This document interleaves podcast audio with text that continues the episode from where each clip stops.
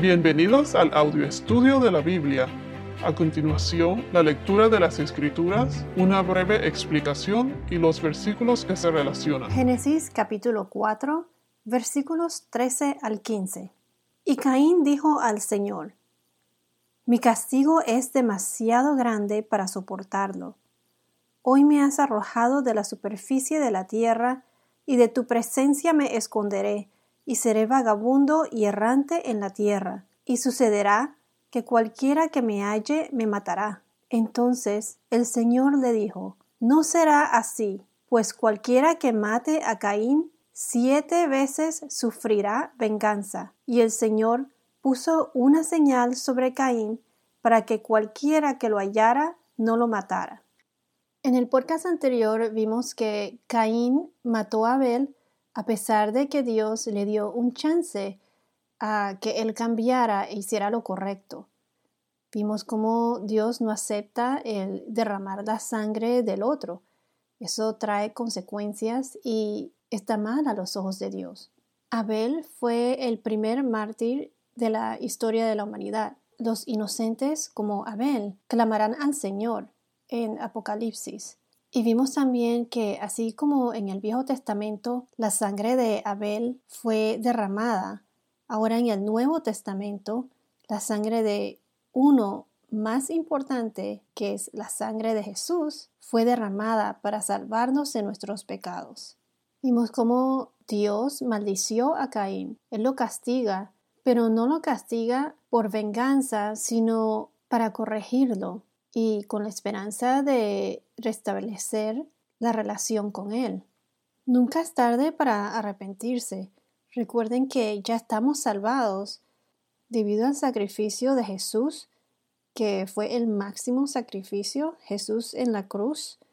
Eh, solo tenemos que tener fe, arrepentirnos, reconocer nuestros pecados, arrepentirnos y por medio de la gracia de Dios recibiremos el Espíritu Santo, sus frutos y así juntos podemos caminar en Cristo y cuando Jesús regrese por nosotros estaremos con Él en su nuevo reino. Aquí cuando dice y Caín le dijo al Señor, mi castigo es demasiado grande para soportarlo. Castigo también se, se traduce iniquidad cuando dice castigo, eso se puede referir al castigo por el pecado que cometió, que era demasiado grande para poder soportarlo, o puede ser también sentido de culpa, que no podía soportarlo. Pero en ningún lado aquí en las escrituras no veo que él pidió perdón, o sea que más bien esto se puede referir a que el castigo iba a ser tan grande que no lo podía soportar. O sea que no necesariamente porque se le remordía la conciencia o se, se sentía culpable. Se estaba quejando más bien del mismo castigo en sí. Adán, cuando pecó, él recibió su castigo en silencio.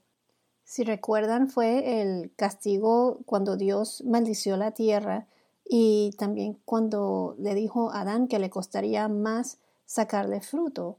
Ya tenía entonces que trabajar con el sudor de su rostro para poder comer de la tierra. Y como dije anteriormente, él como que lo recibió en silencio y lo aceptó. Pero Caín, aquí suena como que Caín le reprochó al Señor que su castigo era muy severo. Esto sonó más bien como reproche. Y como mencioné anteriormente, nos suena a arrepentimiento. Entonces en el versículo 14 donde dice, hoy me has arrojado de la superficie de la tierra. O sea que Él no solo va a estar mucho más lejos de Edén, sino que también de la presencia del Señor. Si vamos a Deuteronomio capítulo 28, versículos 64 al 67, Deuteronomio capítulo 28, versículos 64 al 67 nos dice, Además, el Señor te dispersará entre todos los pueblos de un extremo de la tierra hasta el otro extremo de la tierra y allí servirás a otros dioses, de madera y de piedra, que ni tú ni tus padres han conocido. Y entre esas naciones no hallarás descanso, ni habrá reposo para la planta de tu pie, sino que allí el Señor te dará un corazón temeroso, desfallecimiento de ojos y desesperación de alma. tendrás la vida pendiente de un hilo, y estarás aterrado de noche y de día, y no tendrás seguridad de tu vida. Por la mañana dirás, oh, si fuera la tarde, y por la tarde dirás, oh, si fuera la mañana, por causa del espanto de tu corazón con que temerás y por lo que verán tus ojos. Solo imagínense las cosas por las que Caín tuvo que haber pasado. Aquí donde dice, y de tu presencia me esconderé, y seré vagabundo y errante en la tierra, y sucederá que cualquiera que me halle me matará. Entonces, como mencioné anteriormente, Caín estuvo forzado a moverse fuera de la presencia del Señor, como cuando Adán y Eva fueron echados del jardín. Caín expresa su angustia por el castigo que recibiría, pero no por el crimen. O sea, no dice por ningún lado que se arrepiente. No veo que por ningún lado dice perdón. Recuerden que Adán se escondió por vergüenza y por sentido de culpa, pero Caín aquí él se esconde de Dios como para no dar la cara por sus actos. Es imposible esconderse de la presencia de Dios. Dios es omnipresente, omnipotente. Él está en todos lados. De Él no nos podemos esconder. Si vamos al libro de Isaías, Isaías eh, capítulo 1 versículo 15 nos dice, Cuando extiendan sus manos, esconderé mis ojos de ustedes. Sí, aunque multipliquen las oraciones, no escucharé. Sus manos están llenas de sangre. Esta fue, eh, esto fue en el libro de Isaías. Hablaban de la rebelión del pueblo de Dios. Esta fue la visión que tuvo Isaías con relación a Judá y Jerusalén. Y él les dijo entonces, oigan las palabras del Señor. Y esto fue lo que el Señor le mandó a decir por medio de Isaías. Entonces aquí cuando dice, y sucederá que cualquiera que me halle me matará. Cuando dice cualquiera que me halle, muchos ah, suponen que los otros a los que Caín temía eran hermanas y hermanos ya nacidos, pero que no son mencionados, o que también se refiere a los que iban a nacer. La idea se basa en el verso del capítulo 5, versículo 4, en la que dice engendró hijos e hijas. Algunos han propuesto que Dios creó a otros fuera del huerto de Edén, pero las escrituras no dan inicios de tal cosa. Tiene sentido concluir que el miedo de Caín era por sus hermanos que iban a nacer. Entonces, repito que el miedo de, Caín era por sus hermanos que estaban por nacer. Recuerden que en esos tiempos ellos vivían más de 100 años, por muchísimos años. Adán solo vivió 930 años. Así que tarde o temprano Caín se iba a encontrar con gente que lo quisiera matar. Ahora, en el versículo 15, donde dice, entonces el Señor le dijo, no será así, pues cualquiera que mate a Caín siete veces sufrirá venganza. Dios tuvo misericordia de Caín a pesar de que Caín mató a su propio hermano Abel, Dios no lo mató a él. Dios lo maldijo, pero también lo protegió, marcándolo con una señal para que nadie lo matara. Si vamos a Génesis 9, versículos 5 y 6, nos dice, De la sangre de ustedes, de la vida de ustedes, ciertamente pediré cuenta a cualquier animal y a cualquier hombre pediré cuenta. De cada hombre pediré cuenta de la vida de un ser humano. El que derrame sangre de hombre, por el hombre su sangre será derramada, porque a imagen de Dios hizo él al hombre. Aquí Dios no acepta que un hombre derrame sangre del otro. Quiero mencionar también que aquí el número 7, cuando dice siete veces, uno de los significados del número 7 en la Biblia es el de compleción y perfección, que todo está completo. Por ejemplo, después de la creación, cuando Dios ya dijo que todo era muy bueno, ya todo estaba perfecto, eso fue todo en siete días y fue en el séptimo día de la semana, el sábado de Dios, eh, el Shabbat. También en número siete hay siete hombres en el Antiguo Testamento que se mencionan como hombres de Dios. Por ejemplo, uno de ellos es eh, Moisés, David, Samuel, Semaías, Elías, Eliseo, Igdalas. También podemos ver que en Mateo 13 citan a Jesús dando siete parábolas. También hay siete salmos que se le atribuyen a David en el Nuevo Testamento. En Apocalipsis hay siete iglesias, siete ángeles, siete sellos, siete plagas de trompetas, siete truenos, siete últimas plagas. Otro ejemplo del número siete usado en la Biblia son los siete milagros de Jesús en el día del sábado santo, en el Shabbat Day, Shabbat. También las festividades o los días santos en la Biblia son siete días. Otro ejemplo del número 7 es cuando Dios ordenó a los israelitas que marcharan por la ciudad de Jericó siete días seguidos y que giraran siete veces en el séptimo día. Esto se encuentra en Josué capítulo 6 versículo 15. Siete es el número de Dios, perfección y plenitud. Dios es siete, el hombre es seis. El hombre está por debajo de Dios. En Romanos 3, versículo 23 nos dice, todos han pecado y están destituidos de la gloria de Dios. El 6 también representa algo incompleto o imperfecto y suele también estar vinculado a los enemigos de Dios. Qué fascinante es la Biblia. Todo tiene un significado. Como dije anteriormente, el número 6 es el número del hombre. ¿Y cuándo fue creado el hombre?